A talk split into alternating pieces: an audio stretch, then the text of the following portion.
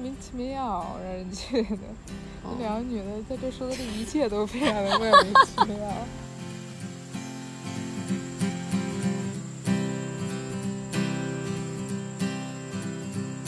在森林，在小溪，在荒野。你知道前段时间我咋想的吗？啊，这 B 班要不别上了，回去考博吧。有松鼠，一年半也过去了，嗯，生产了十二期节目，其实这样一想还挺有成就感的，还挺低产的。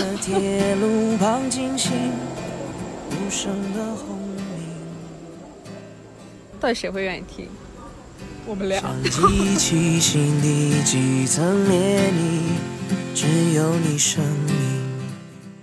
大家幸福。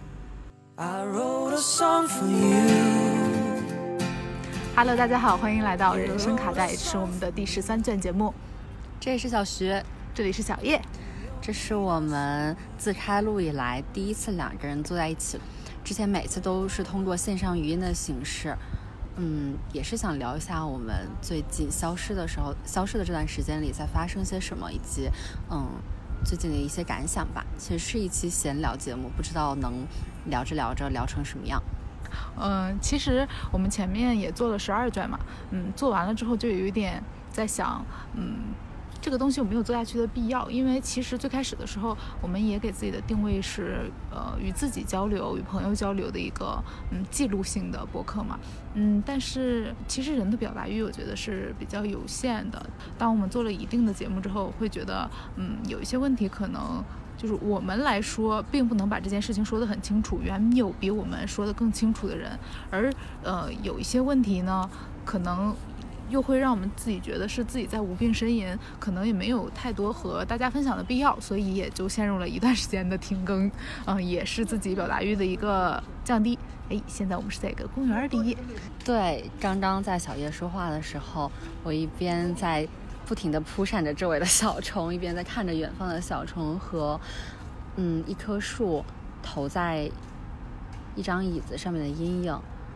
嗯，其实这一期我们可能音质不会太好，因为大家会听到我旁边不停的有脚步声。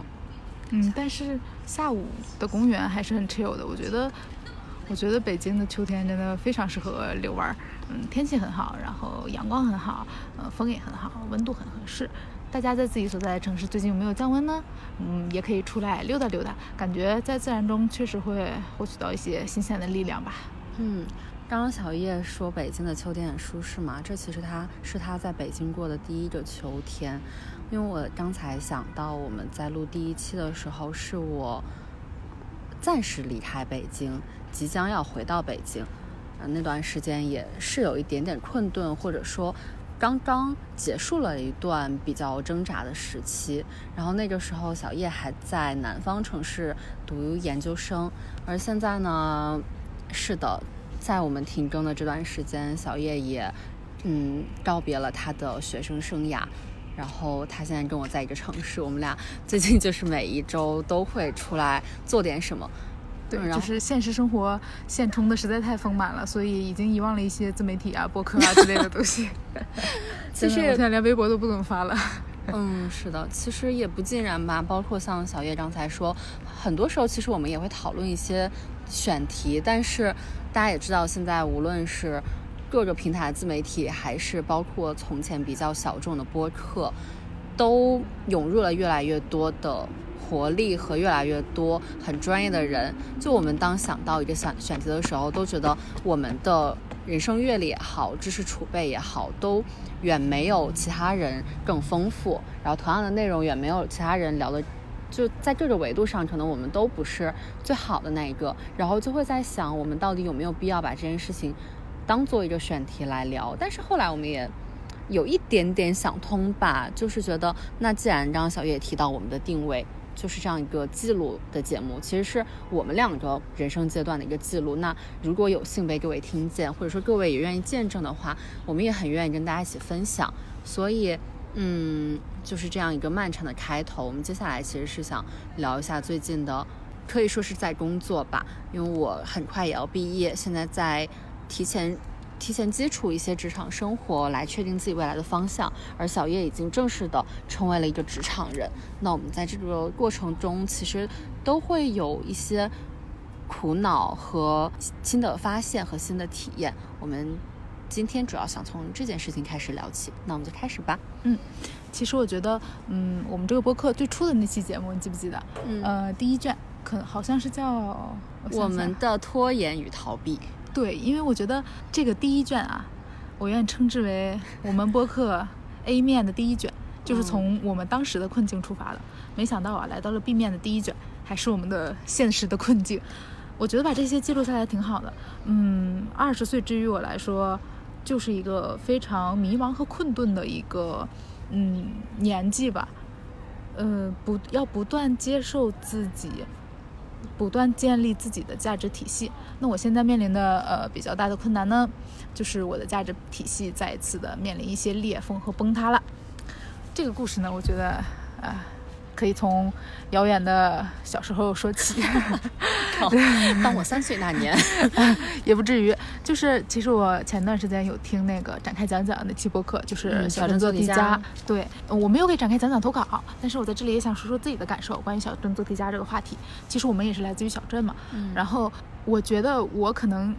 称不上小镇做题家，嗯，也称不上小镇做题爱好者，嗯，应该是算上一个小镇做题既得利益者，嗯。嗯，就是通过做题这件事，我从小那确实是建立了自己的价值体系，你知道吧？在我们家那边都是这样的，就是你这个孩子学习好，你就可以其他的，嗯，都不太 care，嗯。嗯，对对对，就是学习好就是你一个评价标准了，就可以让你在其他的事件上得到豁免，嗯。嗯，然后所以小的时候你肯定。接受的就是这套价值体系，也被这套价值体系，呃，坦白来讲是呃纵容了、惯坏了的。嗯嗯，在这套价值体系之之下呢，说实话，呃，我也没有发展什么其他的技能。呃，在人际关系上嘛，从来都是一个被动的，对，挺白痴的一个人嘛。其实我也不知道为什么，高中的时候自己也不是这样的，但是上大学之后，人逐渐的、慢慢的自闭起来。呃，这个时候呢，你就面临一个价值体系的需要一个。横向的转移嘛，嗯，这个我们在最开始的节目中也有说过。当你处在一个就是大家都差不多的一个环境里，你要如何建立自己的独特性？所以这个时候我是选择做视频，在我漫长的空闲时间里随便看看电影和书，对吧？然后这个时候呢，我建立起的新的价值体系就是，我做自媒体，有人喜欢我，我也有不俗的。怎么说艺术鉴赏品味，对吧？嗯，那在这样的一个环境之中呢，我再次得到了自洽。上大学之后，逐渐认识到的一个问题是，我确实不是一块璞玉，我不像一些天才一样在自己的领域里能做得很好很好，甚至来说我都不是一个非常勤奋的人。嗯，但是我是也可以找到自己的闪光点的，我可以影响到别人，然后发出自己的亮光。嗯，这点让我在我的大学期间都得到了自洽。在上班之后，你发现你之前所接受的这两种价值体系，和你现在需要被承认的那个价值体系是完全不融合的。你不能用小镇做题家的规则来面对职场，你也不能用呃你自洽的那个小世界来融入职场。在职场中呢，仿佛一切对我来说是那么的艰难，我很难和人交流，我很难和人建立一种非常轻松自在的交流模式。嗯，也很难交出一个满意的答卷吧。你比如说，我之前认为自己做自媒体是有一定的心得体会的，但在工作中呢，我也发现，嗯，世界早已大变样，我的能力仿佛已经陈旧了，嗯，并且，那我引以为傲的那些 小小的品味，嗯，在工作中仿佛也都用不上，所以就陷入了一一阵困顿之中。很难找到自己新的价值体系了，而且我觉得，嗯，它对我最大的影响不只是价值体系上的，而是说，啊，可能是因为我这个性格呀，实在是太容易自洽了，所以在小时候这样的一个做题环境下，我自洽了之后就不会有其他的想法，嗯，这就导致我这个人啊，真是没有什么理想，没有什么信念，所以也不知道自己该往哪个方向发力，该往哪个方向使劲儿。在工作中呢，也把它当做一份工作。但是我身边那种有自己的理想的人，他朝着这个梦想去使劲儿，我就觉得哇，好羡慕啊！哎，我的二十岁缺少方向感，还给自己定了个性。确实，嗯，是二十岁都是这么迷茫吗？三十岁也是这么迷茫吗？四十岁也是这么迷茫吗？嗯还是说没有梦想的人生就是这么迷茫呢？其实也不能这样说吧，就是你之前去做那个寻人的工作的时候，就是你刚刚开始也是把它当成一份工作，但是后来因为数据也很好，效可能我果也还不错，可能我这个人自己就是非常结果导向的，东西做得好会让我很有成就感，东西做不好那就困顿无比。这人就是无法做到不以物喜，不以己悲哈。是的。人永远是这样的。那我反而是很过程导向吧，就是我嗯接连两段实习，其实第一段我的形容就是难度不高，但内容无聊，因为我觉得我在做一个自己做起来不费劲的事情。但是下一段其实这这其实着实有点给我费劲到了，就是我其实觉得自己不是特别。昨天我在跟导师在聊的时候，我也说，我说感觉自己是一个兴趣导向的人，不是一个标准的称职的成年人或者说职场人。你没有办法在做一件你不幸福也不感兴趣的时候投入非常多的精力，那其实这样我觉得是蛮不适合在职场生存的。但是如果你在做你喜欢的事情，就很好了。对，就所以就两个极端嘛。如果我在做我觉得比较有兴趣的事情，我可能会花费比较多的心力。现在就是，我现在真的就是在当一天和尚撞一天钟，而且 就是我旁我周围跟我一起实习的那个人，他还挺努力的。我觉得他是埋头苦干型嘛。然后我就是在小叶的不断怂恿下，他就一直 他从第一天开始就跟我说，要当爹一样的实习生，就是下班时间就找不到人啊，周六周日不让他找到你。只要我不想转正，我就是爹。对，而且嗯，可能你你只是一个可以被替代的人，而不是一个实实在在的人。所以，嗯，你接触到的是很碎片化的工作，然后你常常你的工作需要交给另外一个人来去复合，然后常常这个复合的工作会让你觉得很荒诞，就是它完全取决于老板当时的心情和他当时是否信任你所做的东西。其实通过你刚才的这一番表述呢，我突然想到了我的问题其实是什么呢？呃，其实是最开始的时候，我是接受自己没有理想这件事情的。嗯，呃，因为我觉得理想啊，没有理想的人不伤心。就是我是接受自己没有理想的这件事情的，而且我更接受的一个事情是什么呢？就是人啊，有你想做的事儿和擅长做的事儿。嗯那我没有想做的事儿，我就去做我擅长做的事儿。嗯这样的话可以得到一定的成就感，也会让我过得比较快乐。嗯而我现在面临的问题就是，我以为我所擅长的事儿，原来我不擅长。嗯那这就是一个比较崩坏的价值体系了。就是我现在的这份工作呢，其实是非常需要人际交流的。哎，但是不知道从什么时候开始，我这个人啊就变得有自己万事足，就希望一切的事情都能自己搞定，不愿与人交流。我现在真的每次与人交流的时候，都需要呃鼓起很大的勇气，嗯呃反反复复的琢磨这个话呀要怎么说，才敢去和人沟通。可能我非常恐惧的是自己不够得体，或者被人拒绝吧。嗯唉，也不知道这些会交流的人是怎么习得这个项技能的，甚至为此我还去看了托布花老师的沟通的方法。哎小叶贼好笑，他之前跟我说，说他前可能比方说周一下定决心 要去找谁干嘛，周三终于打好了副稿，周四终于开了口。对，哎呦我的嗯天呐，太难了，真的太难了。其实我觉得这样还挺，你在一个工作的环境里还挺低效率的。对对对，真的是这样的。对啊，你其实交流可以解决很多事情，及时的交流可以解决很多事情。对，因为我现在在的这个团队，就是姐姐们比较的，其实我后来有意识到他们是还蛮好的人，只不过他们的性格会比较急躁一点，然后我一度就非常恐惧他们交流，嗯嗯，嗯就觉得自己好像一张口就会收获，对啊浪费人家的时间。就会收获一些啊，怎么这个也要问的内心 OS 吧。我觉得可能没有必要这样吧。就是你人在一个新的环境里，你不问你怎么知道呢？你这样埋头去猜，你试图花时间去啃，结果到了规定的时间你没有啃下来，还是就是浪费大家的时间嘛。我也跟我同事聊过，就是我还是有点后悔读这个硕士的。嗯嗯，因为我的想法是，当时我就顺水推舟，有这个条件，我就对有这个机会我就去读了。呃，我完全没有想过自己在硕士期间想要得到的是什么，我只是在想，这是一个可以逃避当时找工作的一个嗯方式。呃，所以我在硕士阶段，说实话，我没得到什么。我个人认为啊，可能是甚至说，可能让我的学生思维更加加深了。这也是我现在老板经常诟病我的一点。他他跟我说过一句话，他说让我打印出来放在我的就是桌面上，就是不要以写论文的。方式做工作，啊，就是他不希望我论证这一切。哦哦哦哦哦，了解。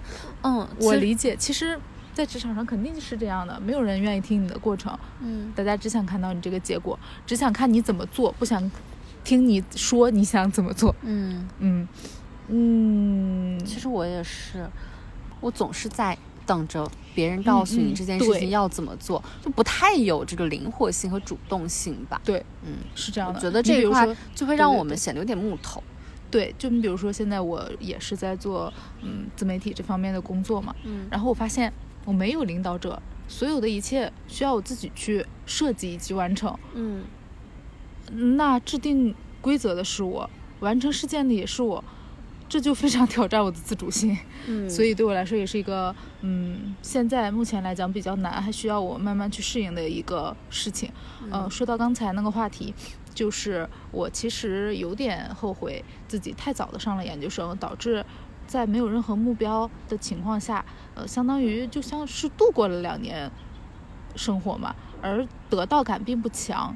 我现在其实更羡慕那些，呃，工作了一段时间之后的。同学他会呃更理解自己在这段研究生生涯之中想要得到什么，想要提高哪方面的内容，甚至是说，假如说他之前不是这个专业的，他想转个行，然后通过这样的一段时间的学习呢，就实现了这样的一个目标。呃，这种更具目的性的呃决定呢，是我现在可能更加认可的。所以我就觉得吧。还是非常功利的一个心态，觉得这个书读早了，浪费了读书的机会。嗯，可能大家也如果有一直听我们在这边唠唠叨叨，也知道我就是一个想法多、做事少的人。所以，我就我自己而言，其实是永远都想当女大学生。你说这点我非常有共鸣。我们毕业了之后，研究生那个群里，嗯，每天都在说好想回去上学，真的啊。然后你知道。前两天我跟我同事聊天，嗯，我俩他跟我说好想回去上学，我说我也是，然后给他放了我们寝室的截图，他给我放了他们寝室的截图，每天都在想回去念书，嗯，甚至到了什么程度，我们竟然发出一种豪言壮语，说让我回到去年的现在也行啊，让我重新开题，重新写论文也行啊 唉，但生活总要向前。就是一个重新自我教育、重新界定自身价值的一个过程，非常的困难。我还在，嗯，类似于一团混沌之中。嗯，你有想过下一步要怎么做吗？你知道我现在给自己定了一个 KPI，叫每天和一个陌生人说话。唉，然后在这个列表里，每天完成一个和陌生人说话的任务。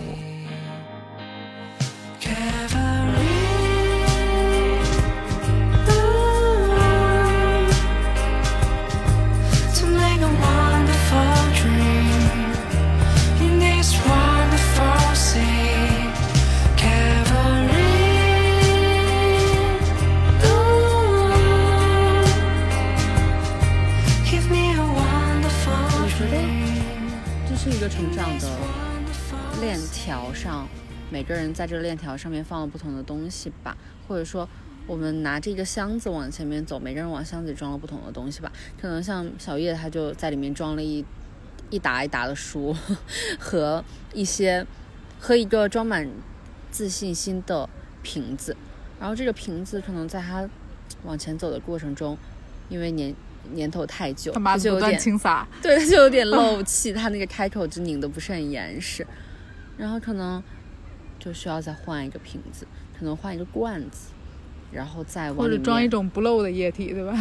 对，这可能这东西就不叫做瞬时性的自信，或者说，嗯嗯，一次又一次的自洽，而是一种稳定的自我认知，建立在稳定的自我认知基础上的一种满足感吧。对，很就是难，但我还在寻找。就是我能从自己做的事情上获得满足感。我觉得，我不知道你是不是，我有在慢慢下定一个决心，叫做不对付过这一天。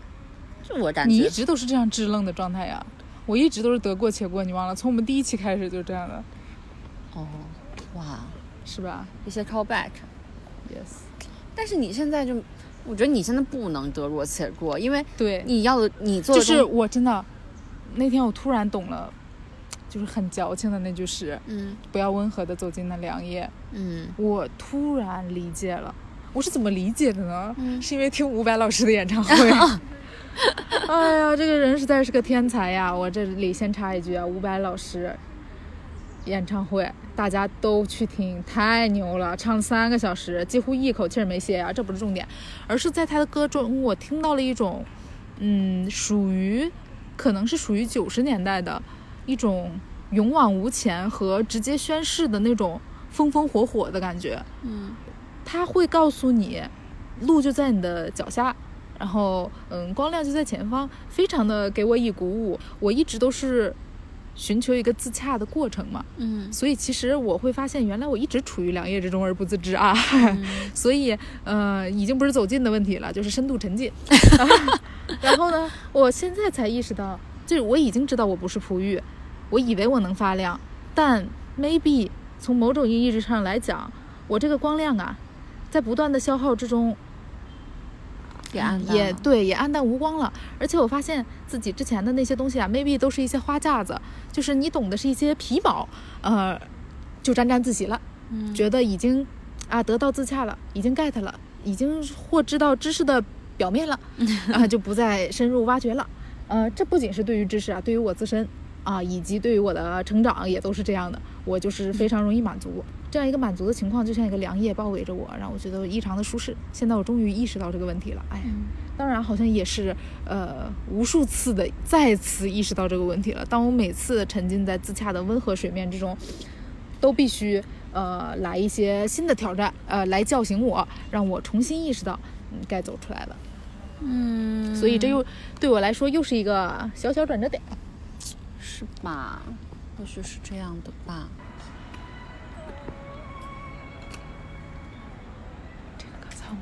过过，嗯，但是另外一个人，那个人是牵狗的人。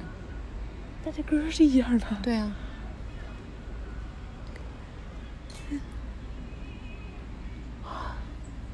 那、亲爱的观众朋友们，哎 亲爱的听众朋友们，随着太阳逐渐西斜，我们在坐的这个小公园里，经过的人越来越多了起来，脚步声和各种各样的杂音可能会变多，请大家见谅吧。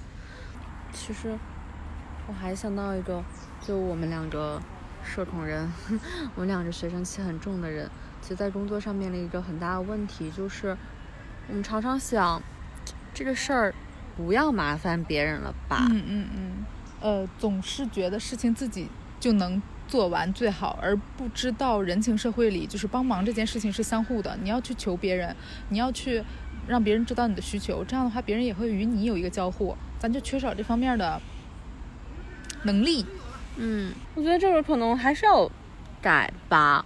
所以有的时候我会隔着屏幕去畅想和羡慕一些做文字性工作的人，嗯，就觉得他们的环境可能大家都比较相似。确实，你知道吗？你知道前段时间我咋想的吗？嗯，这 B 班要不别上了，回考博吗？你知道，在我面前上班的压力已经大到这个程度了你。会死的，你读博会死的。对呀，我知道，我觉得我读博会抑郁的，但上班已经让我抑郁了。我真的不知道小叶还萌生出这样的想法。真的，不过说回到读书这件事情啊，反正我们的话题就是跳来跳去，大家也习惯了。我我跟社也在聊这个问题，就觉得我们这个书读的哟，因为我们是重新再学另外一个专业的知识嘛，然后我们因为专业课程要求所限，第一个学期的课程压缩非常非常的密集，导致很多东西其实没有基础特别扎实。然后等到了第二学期呢，大家又开始急匆匆的去实习，有的人当然可能就直接奔着就业使劲了，当然也有不少人是像我一样，嗯，因为不明确自己未来想做什么、喜欢做什么、讨厌做什么，所以干脆试一下。那感觉，一个是研究生这个阶段本身就会让这个学习的过程不是特别的落地，当然我也。不否认，很多很多同学他们都很努力，他们在不断的摄取新的东西，可能只是我和我周围的人有那么一点点的浮躁，就更需要外力来 push 一下你。然后真是没有感受到一个学习的氛围吧。然后尤其是很多时候都在上网课，这种氛围就会变得更淡。其实也很讨厌这种这种状态，所以。也还是有那么一点点想要继续读书的想法，但其实像小叶之前跟我说的，我觉得也有道理。就是你抱着现在的这样一种状态，你老是觉得本科的时候我好像没有花时间在学习上，我研究生一定要好好的学习，然后研究生又没有好好学习，就觉得那我 maybe 我再出去读一下，感受一下外面的生活，然后我再去重新，呃，总是抱有一个美好的幻想，而没有珍惜当时的那个对，所以可能我还是要认真的思考这件事情。是不是他足够适合我，或者足够适合当下的我？对，这句话很对。我也深刻的认识到自己的想法跟现实的这种矛盾性吧。就是我自己作为一个局外人的时候，我会劝别人追求他们想要的。然后，但是在小叶找工作那段时间里，其实我也有一直 share 他的一整个过程嘛。我也会一边想要说让他做。真正有趣的工作，你不去追求太多，嗯，世俗的评价标准，但一边又会怕，他会不会就是没有站在跟他一样的人同样的起点上，嗯，感觉他是两个大俗人嘛，其实是没有那个勇气跟胆量，真的去尝试不一样的东西，嗯即便自己心里一直有着声音说，为什么你一定要在这个这套评价体系下面生活？为什么一定要？循规蹈矩，为什么不能去过更不一样一点的生活？去走一走弯路，去试一试错。嗯，我觉得 maybe 有一有那一天吧，只不过现在可能都还不太敢，可能都觉得没有充足的底气，对自己的能力没有充足的底气，然后不不愿意过更嗯不舒适的生活，就是不愿意只过精神富足的生活。其实我觉得我们现在是呃。对自己足够了解，但是也清楚的明白自己没什么勇气。嗯，哎呀，其实我觉得啊，做普信男真的好好好想成为普信男啊。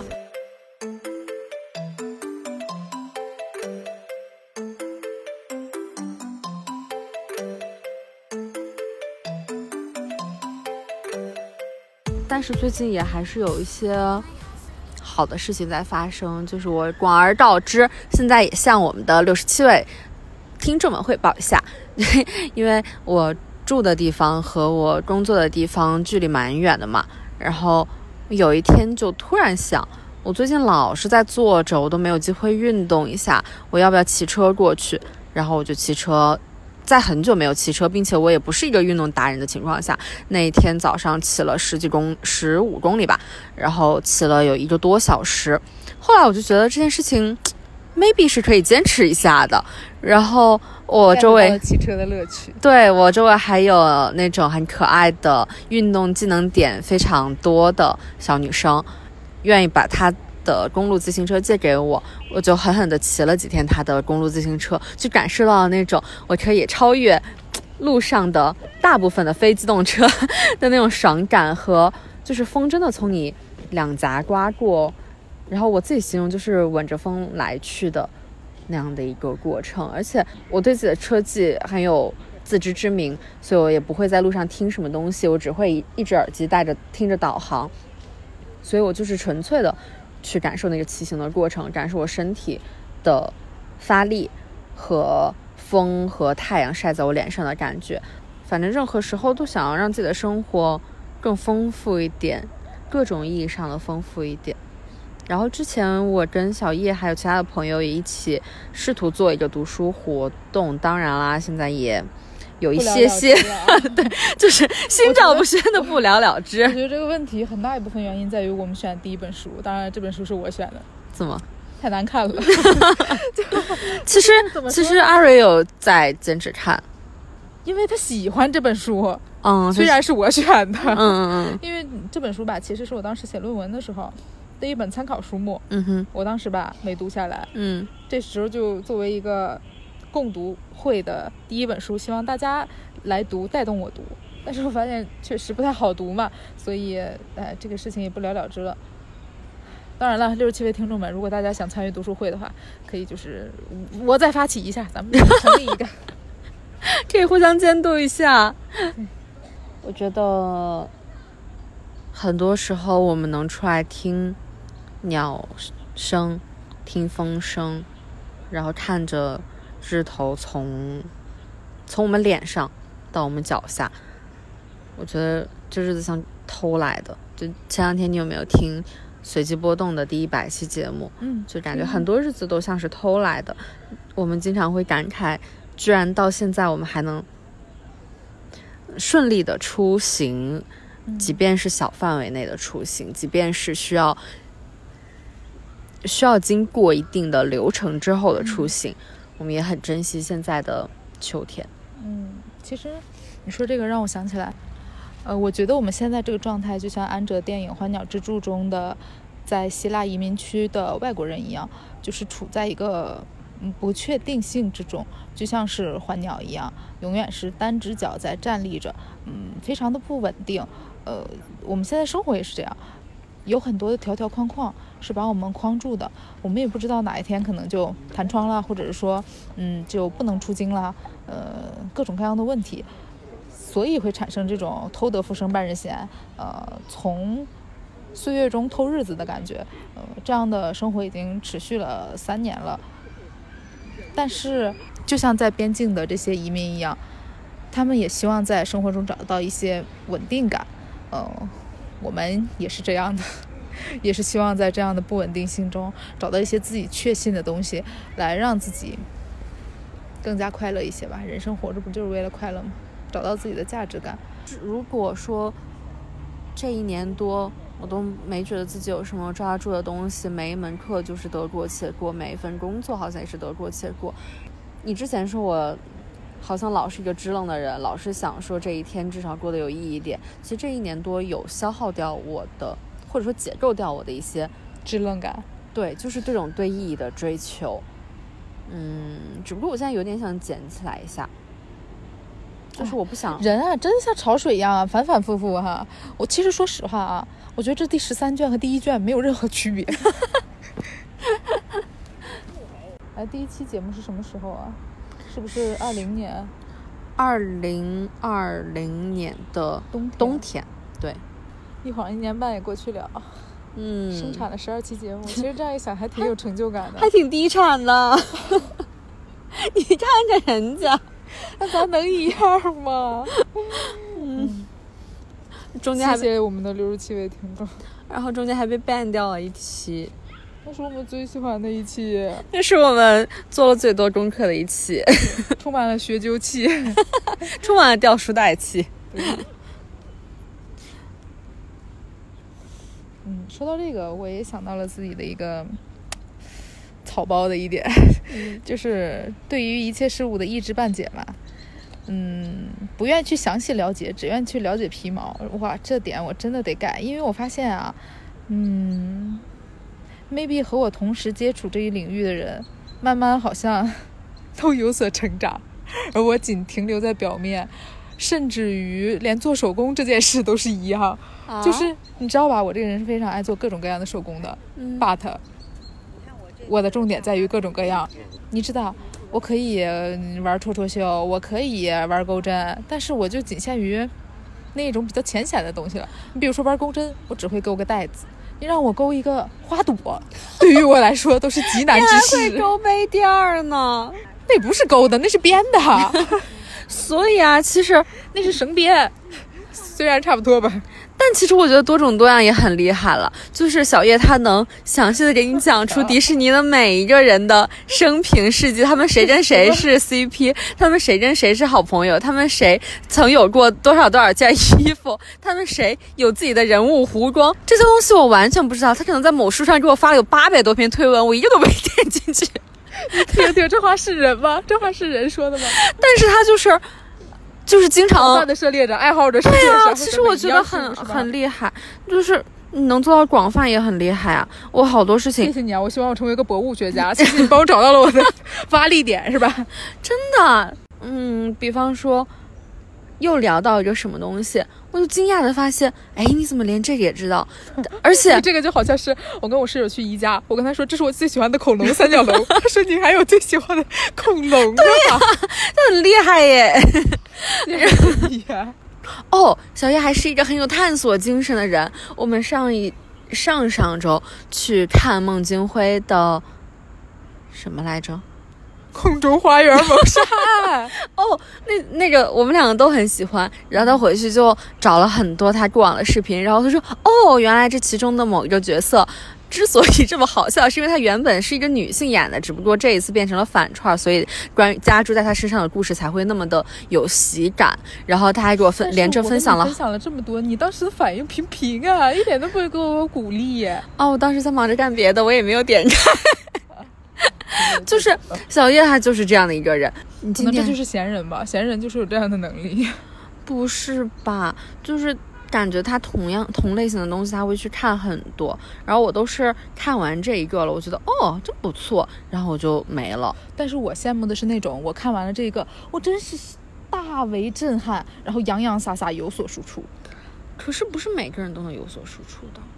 你能做到全方位的欣赏也很厉害了。你说什么时候我能靠文化吃饭呢？嗯，靠靠我深层的底蕴，而不是我表面的浮光掠影。我也想哎，对啊，自己没有成体系的感受力，都是一些浮光掠影的极光片语。够了，不要再堆砌辞藻。对，就是一些碎片化的感受，而没有一个具体的呃引导性的东西把它串起来。呃，这是我觉得比较不快乐的，而且我发现啊，唉，更 sad 的一件事情是什么呢？就是当你觉得自己以前是这样的，怎么变成这样另一个样子的时候，你想回到自己之前的样子的时候，你惊讶的发现，你自己原来也不是你想的那样的。你会美化你的旧时光吗？呃，上次我和我一个朋友出去吃饭，他跟我提了一个很好的思路，是他看视频的时候学到的，就是说。你去尝试想象你在高中之前真正热爱的是什么，做什么会会让你感到，做什么会让你感到非常的快乐，那么这件事情可能就是你可以未来呃发展的一个方向，因为它是你的一个从小就有的一个兴趣。然后发现，然后我的朋友就劝我说：“哎，我记得你小时候不是很喜欢写小说吗？嗯，咱班还有很多同学来追更呢，那你可不可以就是在这个方面继续发展一下呢？”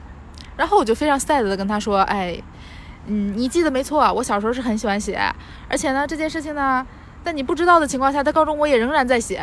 But 在高中我就发现了自己已经丧失了像小时候那样，呃，写小说的能力了。哎，也可能是小学时候就不曾拥有，我只会世界观架构，我会把你这个世界观啊架构的天花乱坠的，没有一点的剧情铺垫，我只是一个设定而已。所以说，为什么说自己是草包呢？对吧？嗯，这样就让我发现。我好像很难吃文化这碗饭，因为我只会一些浮皮潦草的东西，而不会一些呃深入挖掘的东西。哎，永恒的困境啊！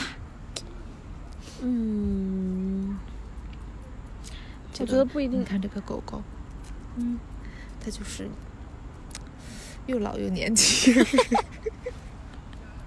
你觉不觉得？你好过分啊！就是它的。它其实是一个年轻的狗的形态，但是它的整体举止非常的像法斗。嗯，你为什么这么侮辱法斗？法斗也有年轻狗啊，法斗也不是一出生就是老头啊。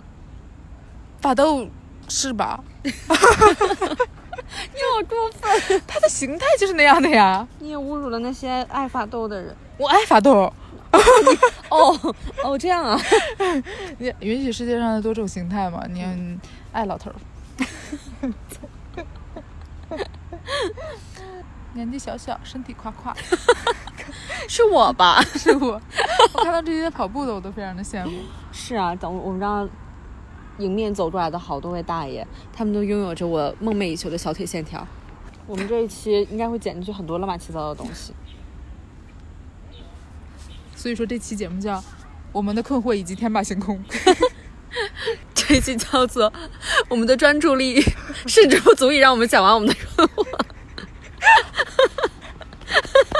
就这样吧，这期就叫这个，就叫我们的专注力已经不足以让我们讲清我们的困惑。嗯，其实我们在来之前还有类似的主题上畅想，就是踏出了舒还有，就是踏出了舒适圈之后，发现舒适圈真的好温暖。那是你的畅想，你可以简你可以简单的说说。其实啊，在我们那个短暂的这十几期之中啊，我我觉得播客世界发生了巨大的变化。是的，我们之前思考，我们还有没有存在的必要？我们之前还想当风口上的猪，结果发现这个风口，我们甚至没有靠近就已经被甩出来。就像有一只非常勤，就是就像一个有两只小仓鼠的笼子，一只非常勤勉的在爬跑轮儿，我们就在跑轮上 不停的被甩，甚至已经被甩了出来。现在真的首页上面都有了很多很多很多新鲜的面孔耶。嗯，我们俩要不也去如果你做的好，就是会被发现？对，还是做的不行，技不如人嘛。我们 我们两个这一期是什么节目啊？自我否定的节目吗？到底谁会愿意听？我们俩，我们俩，我们俩会反复听很多遍。真的，我们俩真的把这个东西当作品在听，没人闲就来重听一遍，发现一些，发现一些过往的自己，挺好的，挺好的，真的挺好的。声音日记，嗯，如果有更多比我们有才华的年轻人，然后建议你们也来做。屈尊玉贵的听了我们两个十几期的节目，那么我们建真诚的建议你，不妨自己做一期，可能做的更好呢。呀，好了，这 本期的内容不然就到此为止吧。是也说不出什么来了。我们的注意力已经不足以让我们来延续更多的内容了。我们要继续逛公园，口干舌燥，要去觅食了。找点水喝。拜拜，拜拜希望下次是两个元气满满的人来分享一些新内容。希望大家秋天快乐，大家幸福。